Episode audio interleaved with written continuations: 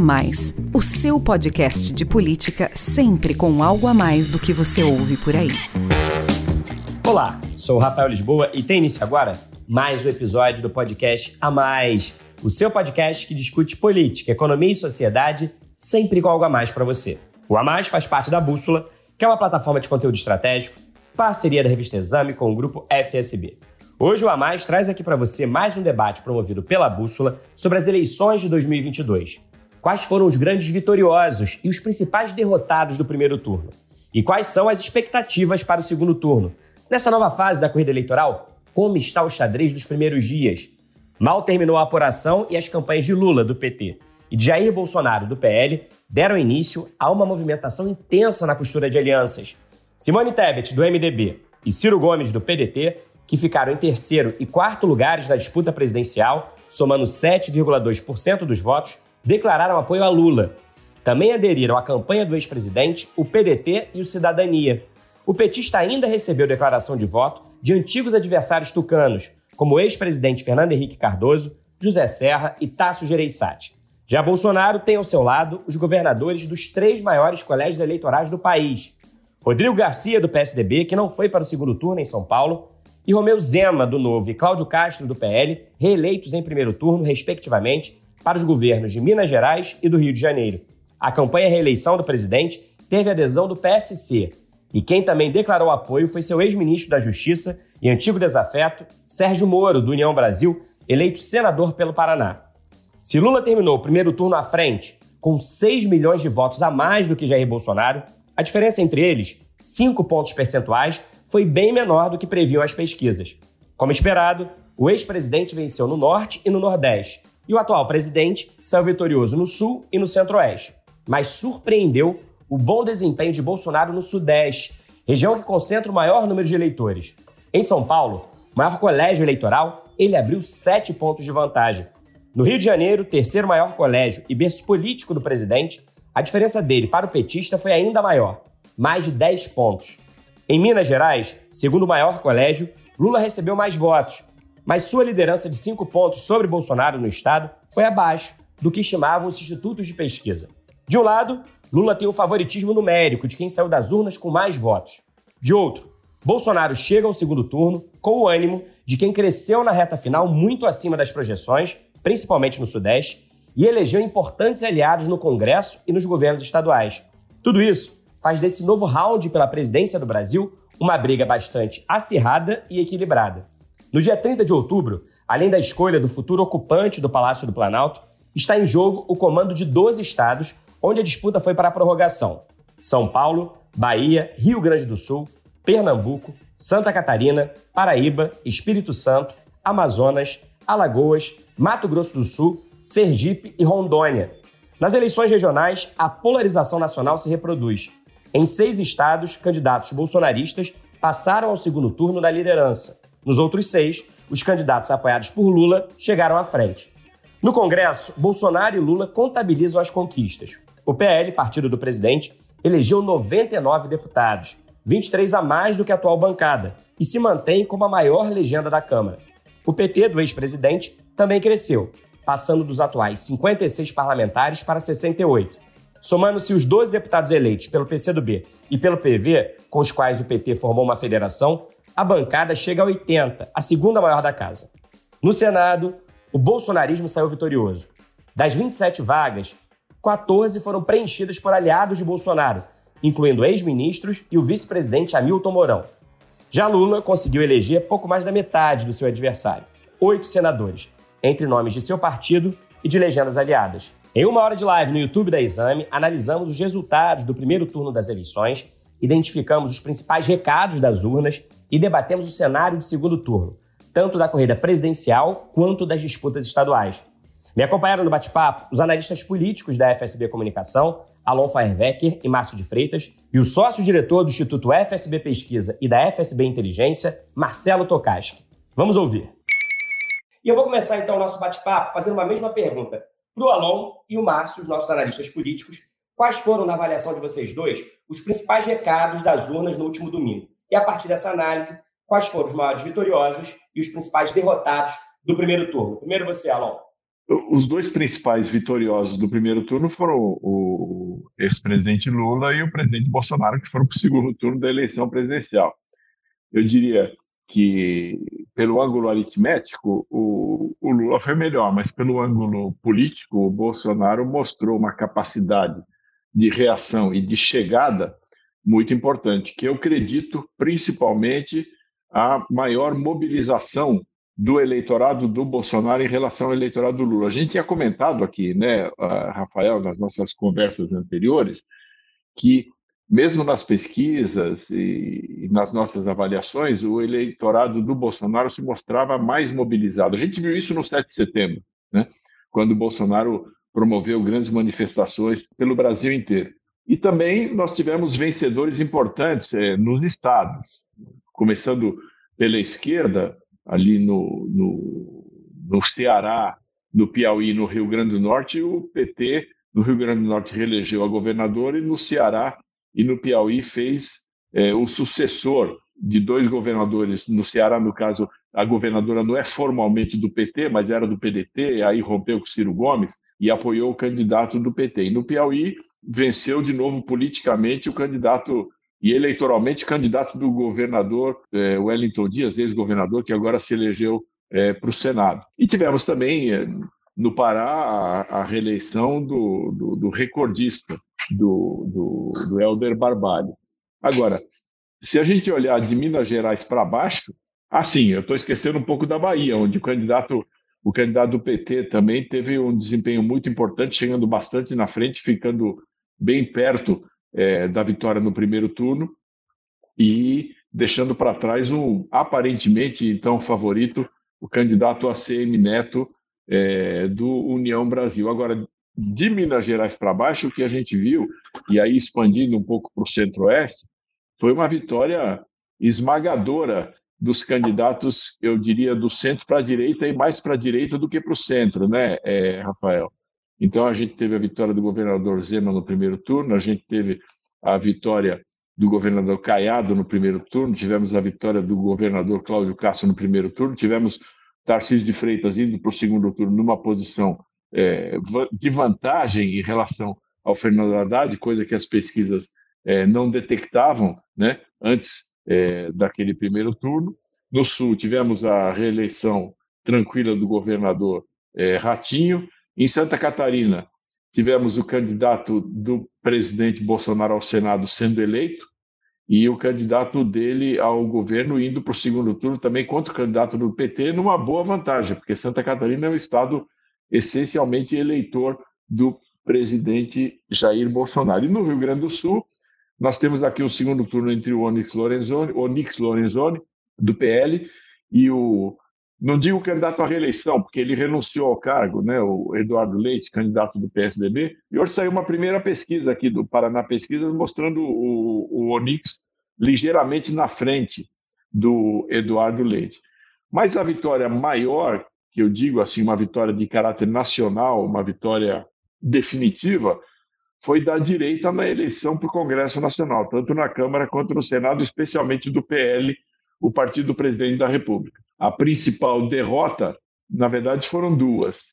Primeiro, os partidos de esquerda não alinhados ao ex-presidente Lula, no caso o PDT, ou não tão alinhados ao presidente Lula, apesar de aliados a ele na eleição, que foi o caso do PSB, que reduziram muito suas bancadas, mas principalmente os grandes derrotados foram os candidatos da direita, que em 2018 se elegeram na onda do avanço bolsonarista e que, ao longo desse mandato, romperam com o presidente Jair Bolsonaro e decidiram trilhar um caminho próprio. Na ampla maioria dos casos, esses candidatos não só não foram reeleitos, mas tiveram votações é, ínfimas, votações muito menores do que tinham em 18. Então, esse é o cenário da maneira é, como eu vejo, Rafael, entre vencedores e perdedores da eleição, do primeiro turno. Né?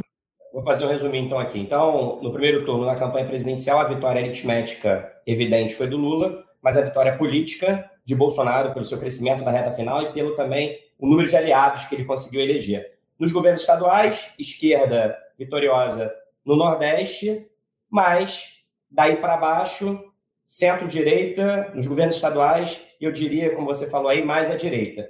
E a grande vitória nacional mesmo foi da direita no Congresso, com destaque aí que você deu, para que os candidatos que no passado tinham apoio do presidente Bolsonaro, que eram considerados bolsonaristas, depois de romperem com Bolsonaro, tiveram desempenhos pífios aí nessa eleição quatro anos depois. Agora eu quero te ouvir, Márcio. Que lições ficam do primeiro turno das eleições? Entre vitoriosos e derrotados, o que você destaca dos resultados do último domingo? Concorda aí com o Alon? É, claro, acho que o Alon menciona fatos aí, Rafael, e, e sobre fatos aqui a gente não tem discussão.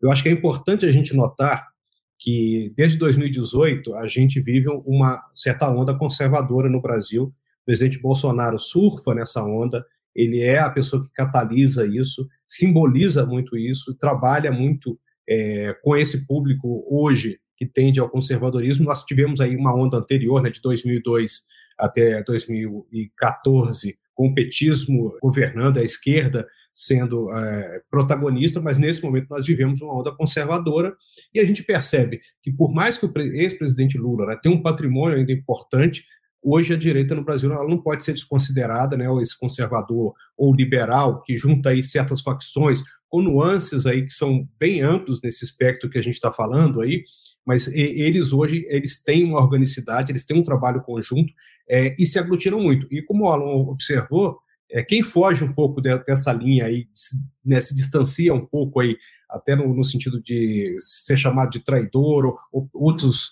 é, atributos que eles são qualificados, sofre é, por ser é, afastado desse, desse núcleo e teve um resultado é, fraco na eleição. Outra coisa que eu queria observar é o seguinte: a gente falou aqui do, do petismo é, associado aí a outros partidos de esquerda que elegeu 80 deputados, por exemplo, mas a, a, esquerda no Brasil, e tradicionalmente aquela esquerda ligada a setores sindicais, sofreu uma derrota muito grande.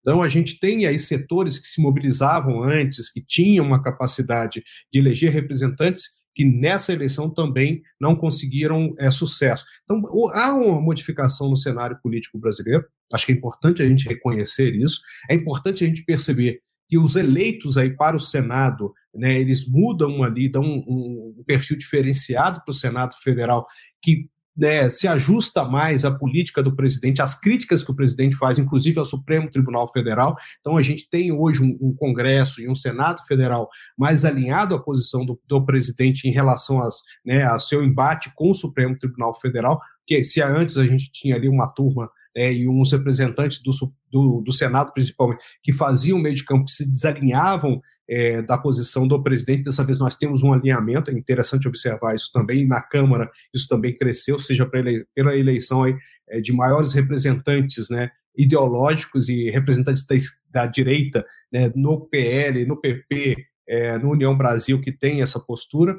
E também nós é, teremos aí nesse, nesse cenário todo é, de governadores eleitos, uma mudança. Nem todos são tão é, alinhados nas posições mais radicais do presidente, mas tem mudanças de perfil, eles são também liberais, têm uma, uma agenda reformista, como é o Tarcísio é, em São Paulo, como é o Zema em Minas Gerais, o próprio Cláudio tem se alinhado a posições liberais no Rio de Janeiro. A gente vai para o Sul, isso também vai se refletir, seja os candidatos que foram eleitos e os próprios dois candidatos que estão se enfrentando no Rio Grande do Sul, nenhum deles se destoa do ponto de vista ideológico de, de, desse espectro que eu estou falando aí de mudança é, no plano nacional. São dois candidatos de direita. Você vai para Santa Catarina, você tem né, um candidato de esquerda ali, mas Paraná, por exemplo, o Ratinho Júnior, Júnior matou no primeiro turno a eleição ali, e São Paulo, a gente está vendo esse embate já com os primeiros movimentos indicando é, uma frente ampla do Tarcísio. Então é isso que a gente tem que olhar hoje nesse cenário. Há uma, um, uma onda que ela continua e que ela está muito presente na política brasileira, e essa onda ela vem da direita. Pois é, você falou aí da esquerda, né? Eu citei na abertura essa questão do crescimento aí da federação, né? Do PT, PC do BIPV, mas se a gente for olhar, o PSB, que é um partido importante também, de esquerda, centro-esquerda, ele perdeu muitos parlamentares aí. Acho que ele chegou aí a eleger, nessa nova eleição, acho que só metade do que ele já tinha aí. Quem cresceu um pouco foi o PSOL, quer dizer, cresceu um pouco, não, cresceu bem, é, fez uma federação aí com a rede de sustentabilidade, mas quando você olha mais ou menos o tamanho da esquerda, ela acabou ficando mais ou menos do mesmo tamanho no Congresso, né? Quem cresceu foi, foi a direita, né? Eu sempre destacar aqui a, a, o grande derrotado, quer queira, quer não, que é o PSDB nessa eleição. Dando o Ciro, né, porque o Ciro perdeu também um, um, patamar muito grande, mas eu acho que o PSDB ele diminui ali, mesmo na federação com cidadania, ele elege somente 18 deputados, é muito derrotado ali no Senado Federal, onde ele foi fragorosamente né, derrotado, não conseguiu eleger representantes, e você é, vai para o plano estadual, ele perde São Paulo, que era a joia da coroa, o partido tinha vinte e tantos anos que comandava, e agora também perde essa eleição. Então, assim, o PSDB sai dessa disputa é, muito abalado e, do ponto de vista político, muito fraco, muito pequeno. Você vê, o Márcio, é, Márcio Rafael, você vê, né, o PSDB saiu tão pequeno da hora que eu até esqueci dele, né, quando o, o, o Rafael perguntou para mim quem tinha vencido, eu nem, nem pensei nele, no MDB, na verdade, o centro, né, pode ser considerado grande derrotado, mas é até uma coisa relativa, porque a gente aqui, o Marcelo, você, é, Márcio, Rafael, eu, a gente nunca acreditou na ideia de que havia um grande centro político e que bastaria esse centro político se contrapor aos extremos e, e, bem na eleição. E eu só queria destacar que eu esqueci um estado importante aqui, Rafael, para falar no PSB, mas que na verdade é um neo-PSB, né, porque o pessoal veio do PC do B, que foi o Flávio Dino no Maranhão que elegeu elegeu o sucessor, né, o Carlos Brandão, e se elegeu para o Senado. Então eu queria fazer o registro que o PSB teve essa vitória. Ele está no segundo turno do Espírito Santo com o Renato Casagrande, mas numa situação não tão confortável assim. Agora, os dois principais polos de poder, que eram Pernambuco, eles ficaram fora do segundo turno, e em São Paulo, Márcio França foi derrotado para o Senado. Já que a gente está falando, você mencionou é, o Pará na resposta anterior, e foi o grande vitorioso dentro do MDB elegeu uma bancada significativa, teve uma vitória expressiva no primeiro turno e é uma liderança jovem que está em ascensão dentro do partido nessas mudanças que a gente está falando aí de renovação. A gente está citando Tarcísio, Cláudio Castro, Zema, que são pessoas novas. O Helder no MDB também é um nome a se destacar. E é interessante ver o MDB, como é que o MDB ele é diverso né, e fragmentado, né? Porque é isso, né? O Helder, que foi o, o governador aí que teve a maior votação proporcional, né? Ele foi reeleito aí, uma votação muito expressiva, já declarou apoio ao presidente Lula. E o Ibanez, do MDB também, que foi eleito aí, reeleito no Distrito Federal, declarou aí é, é, apoio incondicional ao presidente Bolsonaro. Né? Bom, agora vou chamar o Marcelo aqui para a nossa conversa, Marcelo, que é o seguinte, né? A gente assistiu aí no domingo a um crescimento do presidente Jair Bolsonaro na reta final, acima do que projetavam as pesquisas. E você é o nosso especialista em pesquisas, e é sobre isso que eu quero falar com você agora. De uma maneira geral, o ex-presidente Lula ele conquistou os votos estimados pelos principais levantamentos, mas a distância dele para o Bolsonaro foi menor do que havia sido previsto por todos os institutos.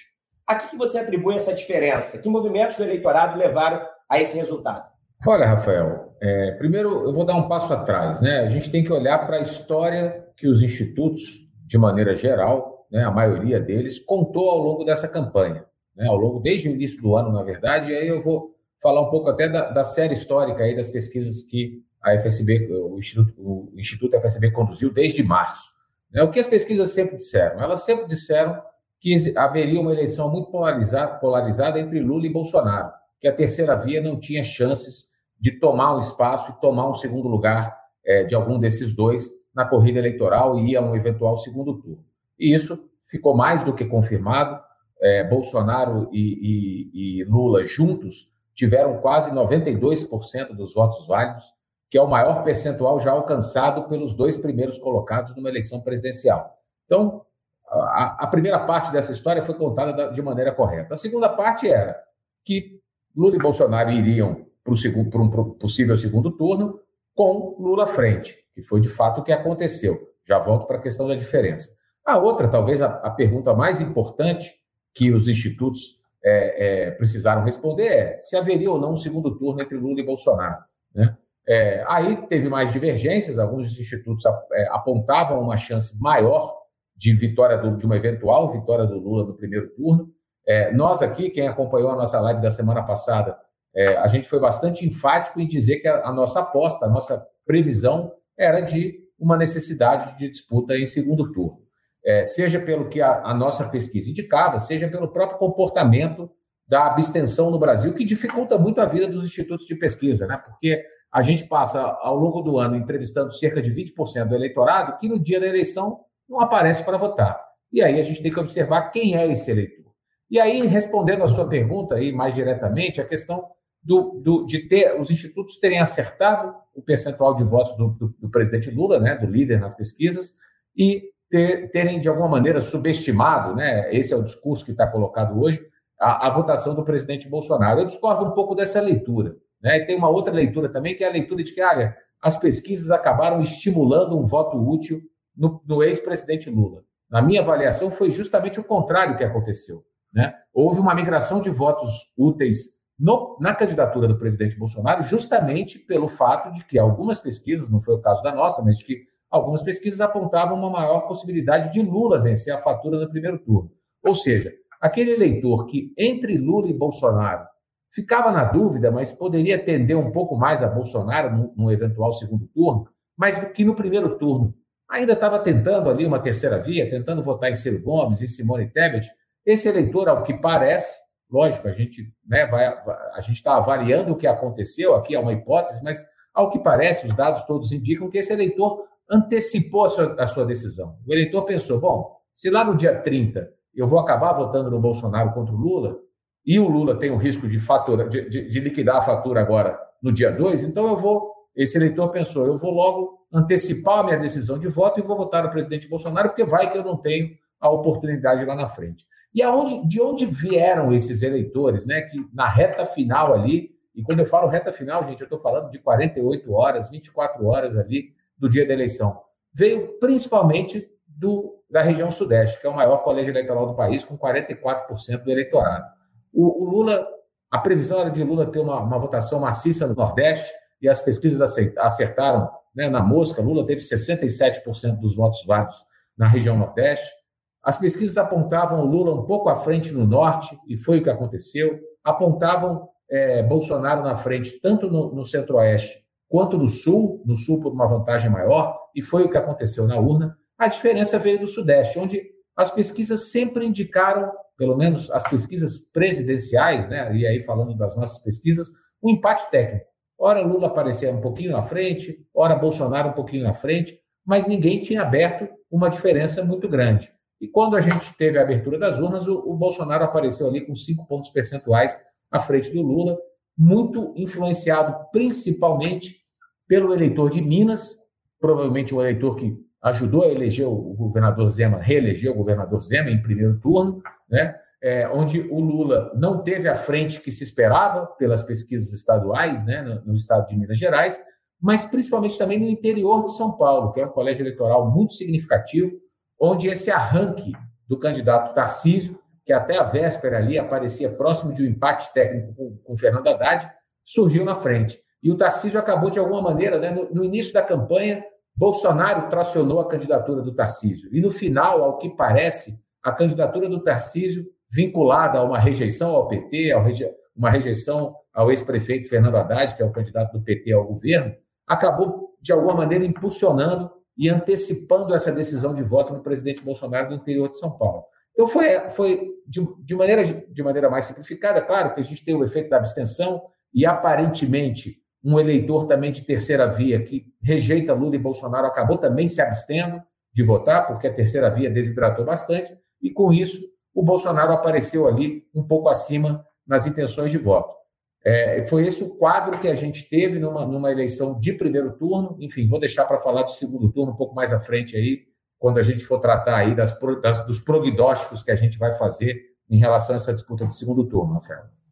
Bom, então vamos tratar agora das disputas de segundo turno aí, dos prognósticos, mas o que ficou claro então é que a gente, quando comentou aqui na semana passada sobre essa questão do voto útil, que havia aí uma, uma percepção de que o voto útil aconteceria a favor do Lula para que ele liquidasse a fatura do primeiro turno, foi justamente o contrário, né? Houve um voto útil aí em relação ao presidente Bolsonaro, justamente para que o Lula não liquidasse no primeiro turno e parte desse voto aí de terceira via acabou migrando para o Bolsonaro. E aí, Marcelo, eu quero então continuar com você justamente para te ouvir sobre as pesquisas de segundo turno. Nessa primeira semana aí do segundo turno, já saíram os primeiros levantamentos. O que, que eles mostram dessa nova fase aí da corrida presidencial? Olha, Rafael, primeiro a gente tem que olhar o que aconteceu de fato na urna no último domingo. Né? Lula teve uma vantagem ali de seis, quase 6 milhões e 200 mil votos, e teve 48,4% dos votos válidos. Teve a 1,6% ali de atingir metade do eleitorado, de novo, que foi votar. A gente não pode esquecer que 32 milhões de pessoas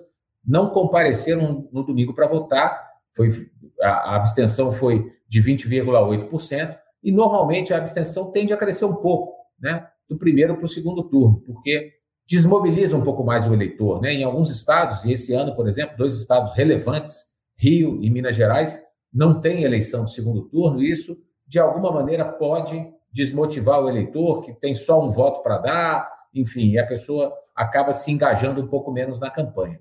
Mas vamos olhar para essa diferença. Então, Lula tem uma vantagem, teve uma vantagem numérica, aí eu não estou nem falando de, de, de, percentual, né? estou falando de quantidade de votos, uma vantagem aí de quase 6 milhões e 200 mil votos, e a gente tem algo ao redor de 9 milhões e 900 mil pessoas que votaram em Ciro, Simone Tebet e nos demais candidatos que não Lula e Bolsonaro. Ou seja, numa conta aritmética, né? Não é, aqui não é a conta política, é a conta aritmética aí para usar o raciocínio do Alon, o Bolsonaro precisaria conquistar para empatar o jogo, partindo do pressuposto que Lula não perdesse votos, Bolsonaro precisaria conquistar 63% desses votos da terceira via para empatar o jogo, né? Ou seja, numa conta Lula se ganhar algo próximo de 2 milhões e meio desses 9 milhões e 900 mil votos de terceira via, ele, em tese, estaria com a, com a sua eleição garantida. Por que, que eu falo em tese? Né? Aqui a gente está fazendo projeções em cima do que aconteceu no primeiro turno. O Lula é favorito numericamente? Pode até se dizer hoje que sim, mas faltam três semanas, a campanha mal começou, e o que a gente tem visto nas, nas primeiras pesquisas divulgadas, de novo, com algumas diferenças de institutos, mas a gente tem visto entre 54 e 46, 54 Lula, 46% de Bolsonaro, falando aqui de votos válidos, mas tem pesquisas, por exemplo, dando 52 a 48, né? ou seja, uma diferença de 4 pontos percentuais no total de votos válidos. Uma diferença que, na margem de erro, é um 50-50. Né? Então, eu prevejo uma, votação bastante apertada, apesar de, de uma vantagem, Lula larga de uma condição melhor, e a gente tem que olhar um pouco para o que as outras eleições mostraram para a gente. Do primeiro para o segundo turno, a eleição em que o líder menos cresceu em termos de votos válidos do primeiro para o segundo turno, falando aqui de eleições presidenciais, foi a última eleição em 2018, onde o presidente Bolsonaro cresceu 9,1 pontos percentuais do primeiro para o segundo turno. Então, se a gente olhar que Lula precisaria crescer 1,6, né, é, a história nos mostra que ele tem boas chances de conseguir isso. O que, eu quero dizer com isso? É que na conta política, a campanha do Bolsonaro vai ter que tirar votos do ex-presidente Lula. Porque a gente sabe que no estoque de terceira via há alguns votos que tendem a migrar por ex-presidente Lula, que largou na frente agora nas primeiras pesquisas. Mas as pesquisas estão mostrando um cenário bastante apertado e a gente sabe que o Sudeste vai ser definitivo. Né? E a gente tem que olhar para como foi essa votação ali dos próprios governadores também, é, na, na, tanto dos governadores, onde em dois estados, é, Minas e Rio de Janeiro, candidatos que apoiam Jair Bolsonaro se reelegeram com ampla maioria de votos já no primeiro turno, e em São Paulo, que hoje saiu, por exemplo, a primeira pesquisa, já dando aí 60-40, né, em números redondos, é, entre, entre é, Tarcísio e Haddad, ou seja, uma ampla vantagem do Tarcísio, que certamente vai ajudar a campanha do presidente Bolsonaro em São Paulo. Então a gente vai ter que olhar muito o comportamento, principalmente do Sudeste.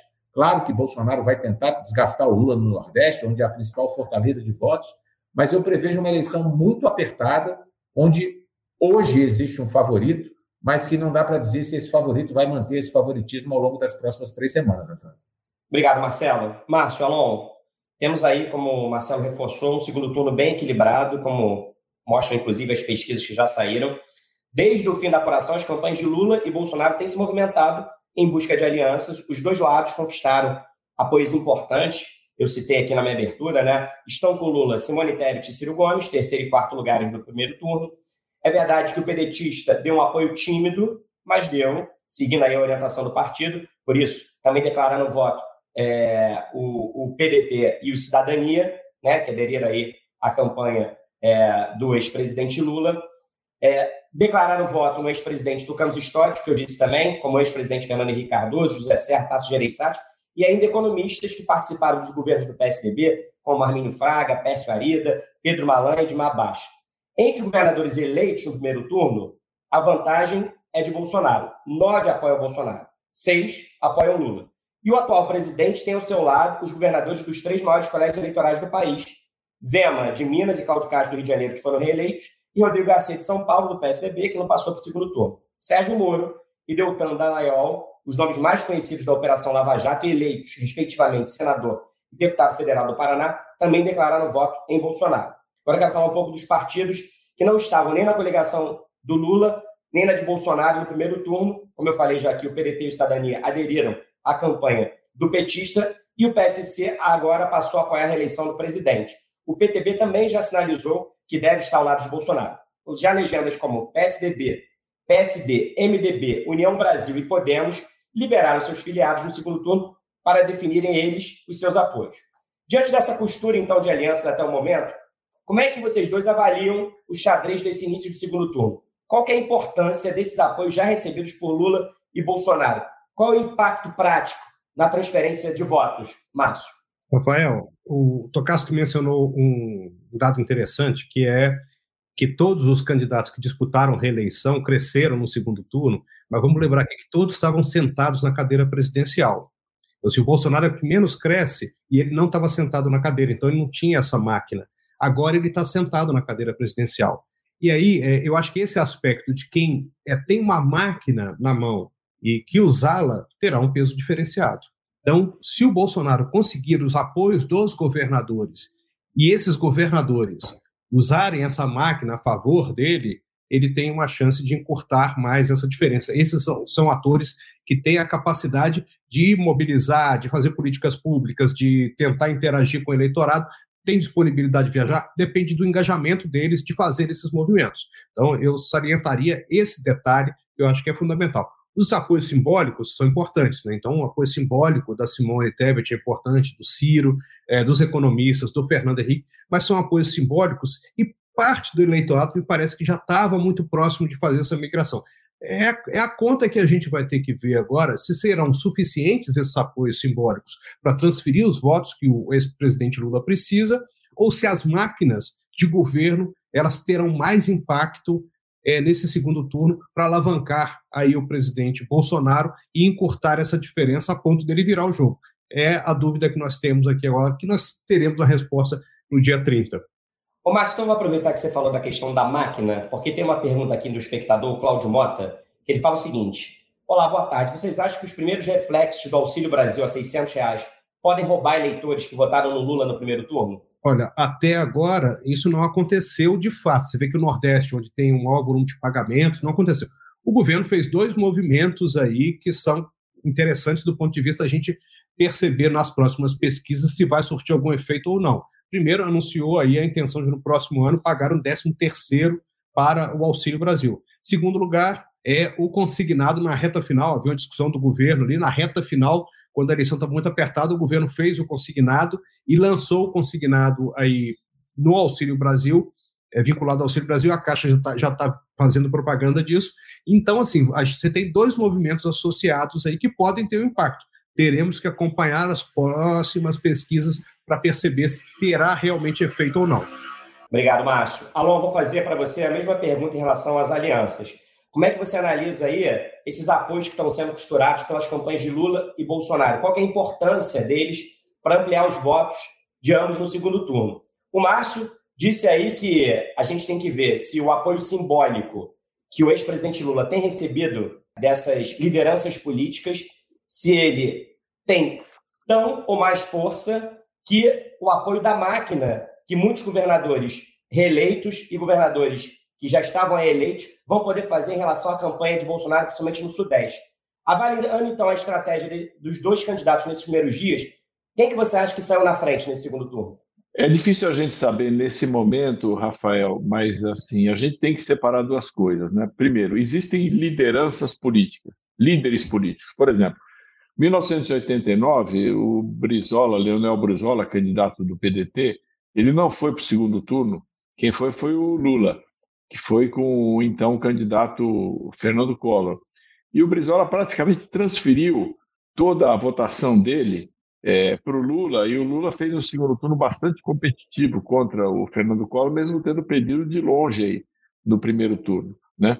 tirando Lula e Bolsonaro, você não tem lideranças políticas que conduzam os seus liderados e, digamos assim, é, em grande quantidade, a seguir uma determinada orientação. Talvez até mais o Ciro do que a Simone, mas o Ciro teve, teve pouco voto, né, Rafael? No caso da Simone, Simone Tebet, acho que foi um, um, uma votação mais assim, mesmo de rejeição a Bolsonaro e Lula, ou de não querer definir uma posição entre Bolsonaro e Lula no primeiro turno. Então o pessoal votou ali na Simone Tebet. Veja que eu não estou depreciando, eu acho que ela teve um desempenho bom, é, ela uma liderança jovem que, que, que ainda está se, se estabelecendo aí no cenário, mas é difícil imaginar que alguém ou que grandes contingentes do eleitorado vão se decidir em função da posição é, da Simone Tebet. Né? Ela não tem uma liderança política consolidada ainda do tipo da liderança do presidente Jair Bolsonaro, do ex-presidente Lula. Não é um é, voto apaixonado, do... como é o voto ao é, Bolsonaro muitas vezes, né? que, que consegue mobilizar a militância. Né? Exatamente. Então, é, eu vejo que essas alianças são importantes, mas mais importante no primeiro turno, é, no segundo turno, é a, o coesionamento de um campo político. Né? É, que o Lula ele teve uma maioria numérica na eleição. Se ele conseguir coesionar o campo dele, ele precisa de poucos votos. O Marcelo já descreveu isso. Se ele conseguir manter a votação dele de primeiro turno, imaginando que a abstenção no segundo turno vai ser a mesma do primeiro turno, talvez até um pouco maior. É, ele tem votos suficientes entre os eleitores de Ciro e de Simone no primeiro turno para fechar o segundo turno. Então ele precisa coesionar o seu campo político. Agora, se o Bolsonaro conseguir coesionar o seu campo político, que elegeu a maioria na Câmara, a maioria no Senado, ou dos senadores é, das cadeiras do Senado que estavam em disputa, que era só um terço do Senado, elegeu aí a maioria dos governadores, elegeu é, os governadores nos estados, na maioria dos estados mais populosos. Se o Bolsonaro conseguir transformar isso no segundo turno, essa maioria política em maioria eleitoral, ele passa a ser favorito nessa disputa, né? que não depende tanto de quem está indicando o voto em quem. Né? Ah, o Fernando Henrique indicou o voto em Lula. Certamente vai levar alguns votos para o Lula, mas não vejo hoje o ex-presidente Fernando Henrique uma liderança capaz de desequilibrar uma, uma eleição nacional. Então, acho que vai depender mais aí da, de quem conseguir coesionar melhor o seu campo político. E se é o Lula ou se é o Bolsonaro. Só complementando esse ponto do Alon, que eu concordo bastante com ele, quando a gente faz, por exemplo, pesquisas qualitativas, é claro que existe uma parte do eleitor que, por comportamento, por ideologia, por valores, vai migrar para um ou para outro candidato.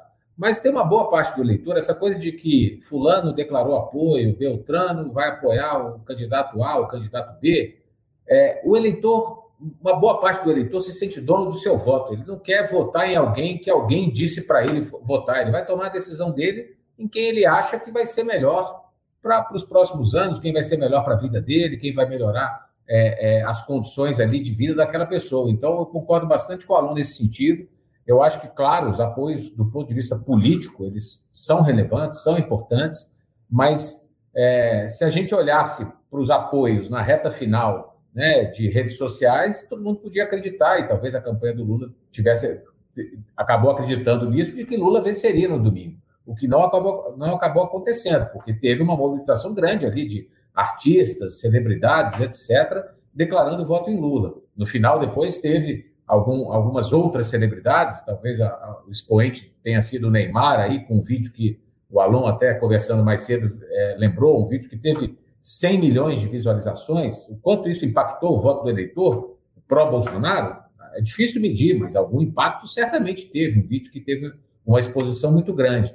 Então, assim, é, mas ao mesmo tempo não, a gente não vê grandes movimentos com essas mobilizações que são mais ali para animar a militância do que efetivamente para mudar a opinião de um grande contingente de eleitores. Obrigado, Marcelo. O Alon, quando você falou dessa questão de coesionar o campo político, a gente percebe que todos esses governadores que têm declarado apoio aí ao Bolsonaro têm reforçado nas suas declarações de apoio a questão do antipetismo, né? Porque no, no primeiro turno, obviamente que o presidente Bolsonaro reforçava essa questão do antipetismo, mas você via aí, e as pesquisas mostravam também, uma rejeição muito maior a Bolsonaro. O que a gente tem percebido nessas primeiras pesquisas de segundo turno é que a rejeição de Bolsonaro continua grande, mas vem diminuindo, e a rejeição ao presidente Lula vem aumentando. Então, o presidente Bolsonaro, nesse início, quer dizer, na reta final do primeiro turno e nesse início de segundo turno,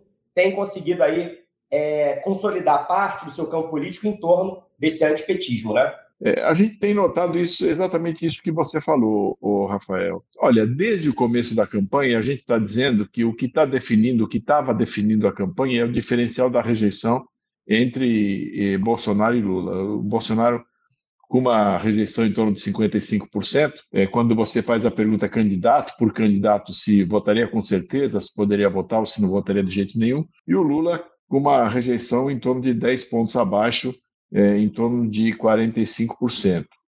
A gente já nota em alguns levantamentos, tem alguns que estão registrados, são divulgados, outros que não são divulgados, porque você sabe, né, o mercado financeiro faz muito acompanhamento eleitoral, tem muito tracking circulando. As primeiras impressões que a gente tem é que a rejeição ao Lula talvez não tenha aumentado significativamente, mas a rejeição ao Bolsonaro está diminuindo. E não só ela está diminuindo, mas a avaliação de governo dele nesse início do segundo turno está melhor do que estava ali nos últimos 15 dias do primeiro turno. A gente tem de ver como vai evoluir essa tendência. Mas é, você está certo, quer dizer, na verdade a gente está diante de uma batalha de rejeições aí no segundo turno e no momento a tarefa principal dos candidatos e por isso a gente caminha para uma campanha negativa muito forte nesse segundo turno é tentar aumentar a rejeição do adversário e diminuir a própria. Vamos ver quem vai ter mais sucesso, Rafael. Antes de eu superar esse assunto aí sobre essa questão de apoio, tem uma pergunta aqui de uma espectadora, que é Regina Fiore Ribeiro, que ela gostaria que algum de vocês aí explicasse essa declaração de apoio do José Serra, né, que, enfim, que já concorreu aí duas vezes à presidência, foi ministro de Estado, foi governador de São Paulo, foi prefeito de São Paulo, foi senador. O que explica José Serra declarar voto no Lula e no Tarcísio, nas palavras dele, pelo mesmo motivo? Eu acredito, uh, Rafael, que a gente só vai saber essa resposta é, perguntando, vindo do próprio José Serra, mas uh, eu acho que a gente pode especular com alguns motivos. Em primeiro lugar, o, do ponto de vista nacional, que é o que define o posicionamento político mais geral do político, né? Os tucanos que estão preocupados em firmar uma imagem mais progressista, mais de centro-esquerda, caminham para apoiar o Lula. E me parece ser o caso do, do ex-governador, ex-ministro, ex-candidato a presidente da República duas vezes, José Serra. E no caso de São Paulo, você não só o Serra, você tem um, um, um, número razoável de pessoas prefere o Tarcísio, justa ou injustamente, não estou aqui fazendo juízo de valor, mas por eventualmente considerar que talvez ele vá ser um governador melhor para São Paulo do que o, o Fernando Haddad, que é o candidato do PT. E aí você tem um fenômeno interessante. Claro que também tem gente que considera que o Fernando Haddad vai ser um governador melhor e, portanto, vota no Fernando Haddad. Mas está acontecendo aqui um fenômeno um pouco ao contrário do que costuma acontecer, porque, por exemplo, tinha, tinha um certo número de pessoas, ou tem, né, você conversa, e, que fala assim para você, pô, mas vamos eleger o PT para a presidência e o PT para o governo de São Paulo? Não, não é muita força para o PT? Esse pensamento existe uh, na sociedade, especialmente na sociedade paulista. Talvez esteja se construindo a imagem especular, né? a imagem no espelho desse pensamento. O pessoal fala assim, pô, é, se o Bolsonaro se eleger, é, quer dizer, se o Lula se eleger, será que não, será que não seria melhor ter ali um, um, um governador de São Paulo que não fosse alinhado com Lula? Então, na verdade, não é nem uma imagem especular, é uma continuidade do raciocínio anterior. Você, você nota entre essas pessoas que, digamos assim, a gente poderia classificar como centro, essa ideia um pouco de dividir o poder, né? Votar no Lula para presidente e no Tarcísio para governador de São Paulo. Você não nota muito isso ao contrário, quer dizer, não tem muita gente que vai votar ali no Bolsonaro para presidente e no Fernando Haddad para governador de São Paulo. Mas do lado desse centro progressista você encontra isso. É que, na verdade, a minha, eu, eu concordo com o que você disse, mas a minha especulação aqui é o seguinte: é porque, como o José Serra, do PSDB, é, tem essa, essa, essa coisa de centro progressista, né? Então, na verdade, é porque a minha percepção é porque o Lula está mais ao centro do que o PT e o Tarcísio está mais ao centro do que o Bolsonaro. Então, nesse caso, você tem o Tarcísio, que é um Bolsonaro mais light, e você tem o Lula, que já há muito tempo deixou de ser só um candidato do PT. Então, essa seria um pouco a minha explicação. Marcelo, eu queria te ouvir agora, rapidamente aí, sobre algo que você já comentou aí depois das falas do, do Márcio e do Alon sobre essa questão do voto, né? Assim, da transferência de voto. Você disse que em levantamentos de vocês, o eleitor se sente muito dono do próprio voto e o impacto aí da transferência costuma ser menor do que a gente imagina. Mas quando vocês fizeram as pesquisas de primeiro turno, havia ali uma tendência de transferência de votos dos candidatos de terceira via, né? da Simone, do Ciro Gomes e dos demais candidatos. Pensando então nessa questão de transferência dos apoios, como é que a gente vê esse tema agora no segundo turno? Para quem queriam os votos? Olha, Rafael, é, o que eu quis dizer ali é que, lógico que a transferência vai existir, né? O eleitor ele vai tomar uma decisão, seja de votar em Lula, seja de votar em Bolsonaro, seja de anular o seu voto, seja de se abster, etc. Vai ter todo tipo de transferência, né? Eu estava falando mais ali em relação à questão do, do eleitor não seguir necessariamente, ah, porque o eleitor da Simone Tebet, porque a Simone Tebet apoiou Lula, votar todo mundo no Lula. Vai ter uma parte que vai votar no Lula, vai ter uma parte que vai votar no Bolsonaro. Eu até fiz hoje cedo, por curiosidade, uma simulação. Claro, aqui é um cálculo hipotético, gente. Eu estou partindo do pressuposto. Lula e Bolsonaro não vão perder votos. Todo mundo que votou neles no primeiro turno vai votar neles de novo. Vamos partir desse pressuposto. E aí vamos pegar o eleitor da Simone Tebet, que foi a candidata é, a terceira mais votada, ela teve 4,2% dos votos válidos. Vamos dizer que esses eleitores se dividam meio a meio. Metade vai para o Lula, metade vai para o Bolsonaro. Aí vamos pegar o eleitor do Ciro, que tem 3%, teve 3% dos votos, e que 60% desses eleitores migrem para Lula e 40% para Bolsonaro, que é mais ou menos ali o que as pesquisas apontavam, de alguma maneira. Eu não estou fazendo nenhuma migração para voto branco e Lula, estou fazendo só para candidato. Aí vou ali para Felipe Dávila, Padre Kelman, Soraya Tronic, que em tese são eleitores com perfil mais bolsonarista, e vamos pegar uma proporção 90 a 10. 90% desses eleitores fossem para Bolsonaro, e aí nos demais candidatos eu faço outras divisões ali, pegando né, 90 a 10 para Lula, no caso de Léo Pérez, por exemplo, etc. A gente poderia, nessa, nesse cálculo hipotético, chegar a uma diferença aí de 1 milhão e 400 mil, mil votos ainda para o Lula. Então, o Bolsonaro vai precisar, como eu falei no início, ou tirar votos de pessoas que votaram no Lula no primeiro turno, ou atrair numa maior intensidade do que as pesquisas, pelo menos, apontam, ou do que a lógica política né, é, de, de, de comportamento eleitoral das pessoas a gente pode imaginar, até pelas próprias pesquisas, do eleitor de Simone Tebet e de Ciro, que hoje né, tende a pender um pouco mais para o Lula do que para o Bolsonaro, ele vai ter que fazer com que vai ter que convencer esse eleitor a votar muito mais nele para tirar essa diferença numérica. Por isso que eu ressalto? A, a, a, campanha do Bolsonaro, até alguém pergunta isso no nosso chat, né? Qual seria a estratégia da campanha é, do Bolsonaro? Eu acho que não tem outra solução. A campanha do Bolsonaro vai ter que tentar tirar votos do ex-presidente Lula, porque o Lula chegou muito próximo da metade do eleitor, né? Do, do, eleitorado. Isso é um dado oficial. Aí não tem, não tem margem de erro, não tem nada. É o que foi, foi, foi colhido ali nas urnas é, no dia 2 de outubro.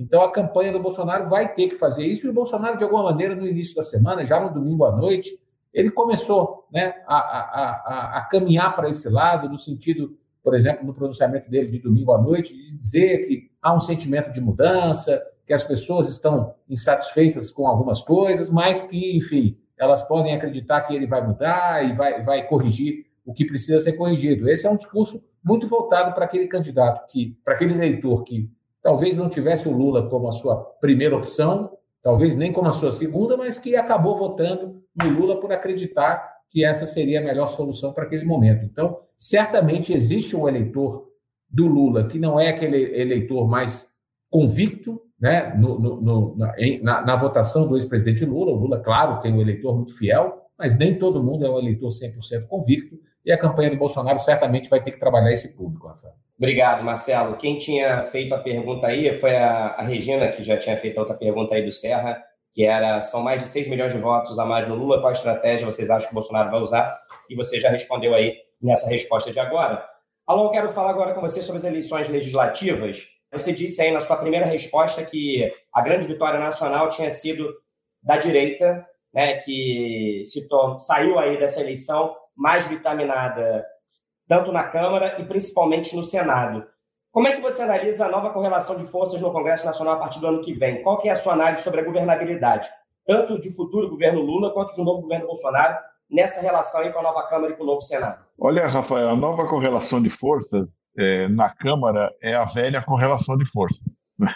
Quer dizer, a, a rigor, a esquerda se manteve praticamente do mesmo tamanho, tem ali um pouco menos de um terço dos deputados, e do centro para a direita tem ali mais de dois terços dos deputados. Talvez dentro do bloco do centro para a direita, você tenha tido um fortalecimento dos setores um pouco mais à direita e menos ao centro. Mas isso a gente só vai saber no processo, nos processos de votação, inclusive vai depender de quem foi eleito para a presidência da República, né? Agora, no Senado, você teve sim uma, um crescimento importante dos setores aí mais à direita, vai ter implicações políticas, porque no, você vê que na Câmara, quem controlava, apesar do Centrão chamar Centrão, né, o Rafael? O Centrão é um agrupamento basicamente de direita, né? apesar dele chamar, do, do nome ser chamado do nome ser Centrão. Por isso até que eu não gosto desse nome, mas eu, de novo eu acabo tendo que usar porque é o nome que todo mundo usa. Já no Senado. Três, você... três, três desses principais partidos estão na coligação desde o primeiro turno com o presidente Bolsonaro: o PL, é, e o... os republicanos e o PP, né? E o, é, o, PP, o PP reduziu um pouco o número de deputados, mas o Republicanos cresceu e o PL, cresceu, cresceu, de maneira muito, muito expressiva, é. né? Ele fez ali 100, em torno de 100 deputados, 99 deputados. E no Senado, o PL também cresceu é, de uma maneira muito, muito forte, que era uma das preocupações tanto do Bolsonaro quanto do Lula, né? porque o Senado ele pode criar muitas dificuldades para o governo na, na, confirmação das nomeações de diversos cargos, é, é, embaixadores, é, em diversos cargos, né? ministros do Supremo Tribunal Federal, é, procurador-geral da República, o Senado ele pode realmente criar problemas. E no caso de o presidente Bolsonaro se eleger, esse, cenário, esse Senado certamente será um Senado menos indócil do que tem sido ao longo dos últimos quatro anos, apesar de que a gente não pode dizer que o Senado foi indócil, né? mas eu diria que ele vai ser menos indócil. O que a gente viu é um, uma estabilidade né, na Câmara e um avanço da direita no Senado. E essa estabilidade, essa estabilidade na Câmara é decorrente daquilo que a gente já falava, né, Rafael? A renovação deve ter sido a mais baixa do, das últimas eleições, porque sem financiamento empresarial, só com o fundo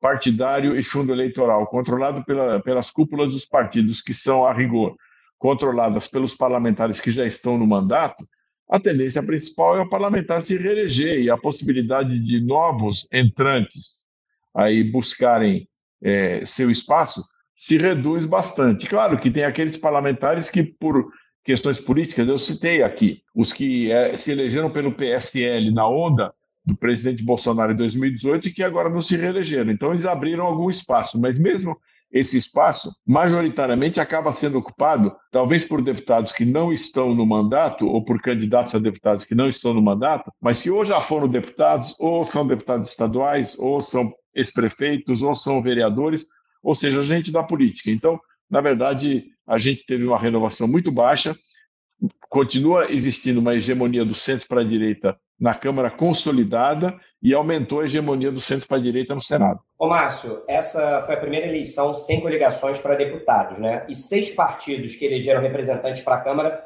não atingiram a chamada cláusula de barreira ou de desempenho. Eu vou explicar aqui para quem está nos assistindo. Esses partidos eles tinham que ter ao menos 2% dos votos válidos da eleição para a Câmara em todo o país, com mínimo de 1% em nove estados, ou eleger ao menos 11 deputados federais distribuídos por um terço das unidades da federação. Essa é a cláusula de desempenho, porque quem não atinge perde o acesso ao fundo partidário e ao teto de TV, e é o que deve acontecer com PSC, Solidariedade, Patriota, PTB, Novo e PROS, a não ser que eles se fundam a outras legendas. Mas como é que você avalia o futuro desses partidos? A gente caminha aí, efetivamente, a redução do número de legendas? Eu lembro que várias vezes aqui nos nossos bate-papos e também nos nossos podcasts, você é um crítico, vem sempre criticando essa pulverização partidária aqui no Brasil. E eu quero que você fale também mais um pouco sobre um partido derrotado, mas que atingiu a cláusula de barreira, mas que saiu muito derrotado, que é o PSDB. Além do futuro desses partidos menores, eu queria que você falasse também um pouco do futuro do PSDB.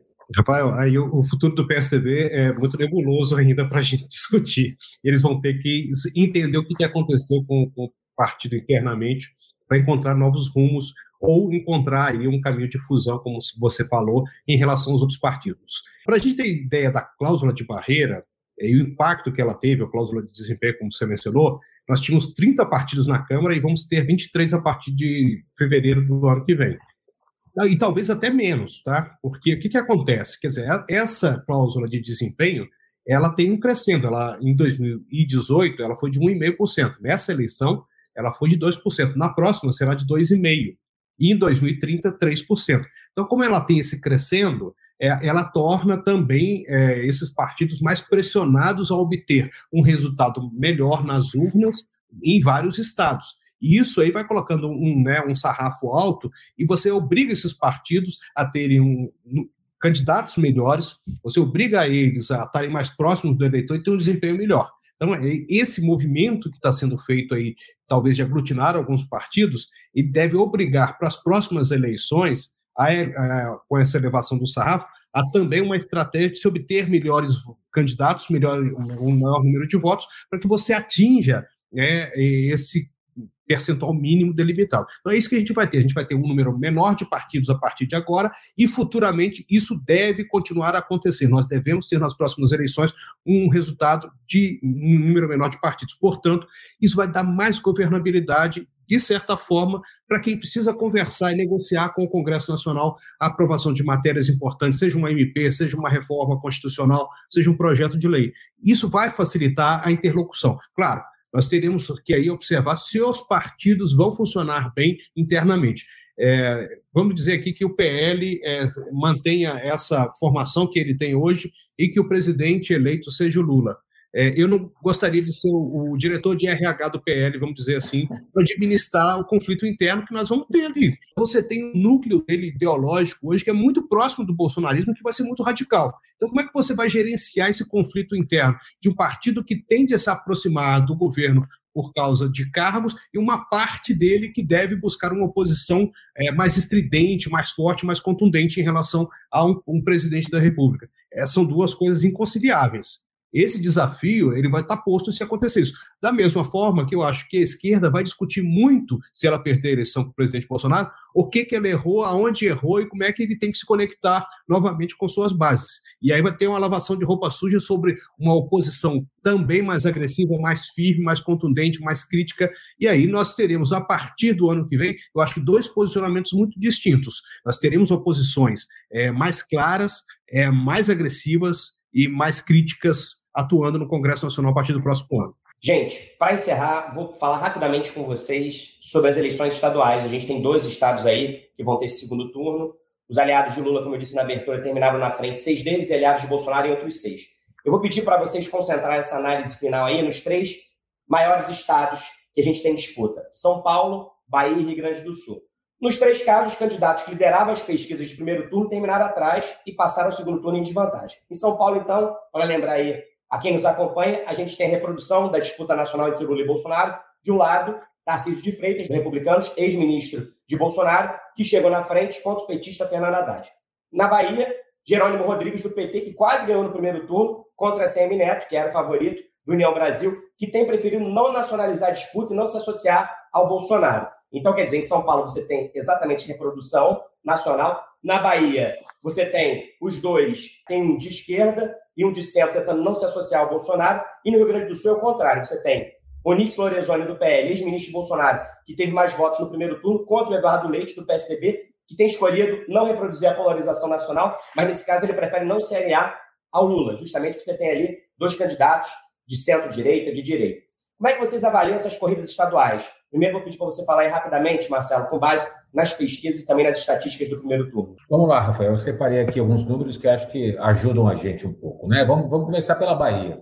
O Jerônimo teve 49,5% dos votos válidos. Ele teve quase, né, ele, ele, não só passou a ACM, como ele teve muito próximo de uma vitória no último domingo. O ACM Neto teve 40,8%. Qual é a questão ali na Bahia? De um lado, a, o restante dos votos né, foi muito dado, foram muitos dados ao candidato João Roma, que era o candidato do Bolsonaro na Bahia, 9,1% dos votos, que em tese, de novo em tese, é um eleitor mais propenso a votar em ACM Neto. Mas a gente tem que olhar que, enquanto Jerônimo teve 49,5% dos votos válidos de primeiro turno, Lula teve, na Bahia, 70% dos votos válidos para presidente. Ou seja, o caminho do Jerônimo é muito, muito consolidado, né? Ele precisa ganhar muito pouca coisa e ele tem ali, no mínimo, 20% de, de eleitores da Bahia que votaram em Lula para presidente e que tendem, claro, pelo menos uma boa parte deles, a acabar votando no próprio Jerônimo no segundo turno. Então, na minha avaliação, olhando para o que aconteceu e porque as pesquisas podem indicar daqui para frente, é, o Jerônimo tem algum favoritismo. Olhando para o Rio Grande do Sul, a gente tem uma grande incógnita ali, né? O, o Eduardo Leite, que era governador, se licenciou para ser candidato a presidente, depois acabou sendo, acho que um caso talvez inédito, né, de um governador que se, se licenciou, não, se, se renunciou, né, enfim, se afastou do governo e depois foi candidato à reeleição fora da, da sem controlar a máquina, né, fora do posto de governador. Ele teve 27% dos votos, votos 26,8 contra 37,5 do candidato, o ex-ministro Onix Lorenzoni, ex-ministro do, do, presidente Bolsonaro. É, o Bolsonaro teve 49% dos votos no Sul, enquanto é, o ex-presidente Lula não chegou nem a 30%, teve 29,5%. E o Eduardo Leite declarou hoje, inclusive, que não vai apoiar nem Bolsonaro nem Lula. O candidato do PT lá, os eleitores do, do, do PT do Rio Grande do Sul, é que vão ser esse fiel da balança, porque o, o Edgar Preto, que era o candidato do PT, teve 26,8% dos votos. Né? Ou seja, é, é, dali que vai sair o eleitor que vai dar ao Nix ou a, a Eduardo Leite uma, uma, possível vitória. A primeira pesquisa, hoje saiu uma, uma pesquisa aí é, no, no, estado do Paraná, dando o Onix com uma diferença de 5 pontos percentuais nos votos totais, 47 Paraná, não, a 42. No Rio, no Rio Grande do Sul. É uma, é uma pesquisa do Instituto, do Paraná Instituto Pesquisa no Rio Grande do Sul. E aí, para falar de São Paulo, que na eleição presidencial desses estados, né, é, é, o, é o estado que tem maior peso né? A gente tem Tarcísio e Haddad, o, o, o Tarcísio acabou chegando quase sete pontos para frente. Hoje saiu também uma primeira pesquisa onde ele já está 12 pontos à frente. E aí tem um indicador interessante: o Tarcísio já tem 50% das intenções de voto é, é, no segundo turno. Estou falando de votos totais, o que dá 57% nos votos válidos, mas pegando ali nos votos válidos, ele já tem 57 contra 47,7, quase 48, nove pontos a menos que Bolsonaro teve no primeiro turno. Ou seja, isso já indica algum potencial de crescimento de Jair Bolsonaro no estado de São Paulo, né? porque já tem 9% do eleitor que migrou para a candidatura do Tarcísio e é um eleitor mais fácil, eu não estou dizendo que ele vai votar em Bolsonaro, mas mais fácil de votar em Bolsonaro. Então, essa a largada que a gente tem aí nesses três estados, que juntos representam um pouco mais de um terço, aí, 36% do eleitorado brasileiro. Márcio, e você? Qual é a análise que você faz das disputas em São Paulo, Bahia e Rio Grande do Sul e qual é o impacto na eleição presidencial? É, eu acho que, começando por São Paulo, a questão está resolvida, me parece, a não ser que a gente tenha aí uh, um fato novo na eleição, me parece muito resolvida, muito encaminhada a favor do Tarcísio de Freitas. E acho que resta saber o que o Marcelo estava falando aqui agora, a capacidade dele puxar votos para o Bolsonaro para saber o impacto que isso terá na eleição nacional. Então, essa que é, a, que é a equação de São Paulo, que é né, o maior eleitorado do país. Também acho que caminha-se para resolver a favor do PT na Bahia. Eu acho que é, o percentual que ficou ali é muito difícil de você é, virar esse jogo. Se a gente está falando da dificuldade no cenário nacional, na Bahia é muito difícil, até pelo detalhe que foi colocado aqui dos 70% da votação do ex-presidente Lula no Estado. Então, assim, realmente é, é um quadro adverso ali à candidatura do ACM Neto. E a dúvida aí é saber o que, que vai acontecer no Rio Grande do Sul, é os gaúchos aí fazendo uma disputa bem acirrada, que realmente é imprevisível acompanhar agora para ver o que, que vai acontecer no Rio Grande do Sul. E a sua análise, Alon? Eu concordo com os dois colegas aí. É, na Bahia, a disputa entre PT e ACM Neto deve dar PT a não ser que aconteça uma surpresa, né? que é sempre uma possibilidade. Em São Paulo, a disputa entre Tarcísio e Fernando Haddad. Tudo indica que vai dar Tarcísio. E no Rio Grande do Sul, que é a disputa mais curiosa, porque a disputa não é entre o Onix Lorenzoni e o Eduardo Leite, vai ser uma disputa entre o antipetismo e o antibolsonarismo. Alô, uma observação, lembrando aqui que o Eduardo Leite apoiou o Bolsonaro na outra eleição, vai ser entre um bolsonarista e um ex-bolsonarista. É, não, é, verdade. Agora, o que acontece é o seguinte: o que, que o eleitor do PT vai preferir, vai preferir? Derrotar o Onix ou ficar à margem do processo porque fez uma oposição ferrenha ao Eduardo Leite quando ele era governador, com críticas duras ao Eduardo Leite quando era governador. Essa é a variável que falta para a gente conhecer do Rio Grande do Sul. No mais, eu concordo, concordo com os dois colegas aí. Você acabou de ouvir mais um debate da Bússola sobre as eleições de 2022. Foi o primeiro dessa nova fase da corrida eleitoral, que promete, como você ouviu aí, ser bem movimentada. Nós, do Podcast A Mais, continuaremos acompanhando o xadrez desse segundo turno. E antes da votação, no dia 30 de outubro, a gente vai trazer aqui para você a análise da reta final, num episódio especial com o nosso time de especialistas. Obrigado pela sua companhia até agora e até a próxima. Tchau!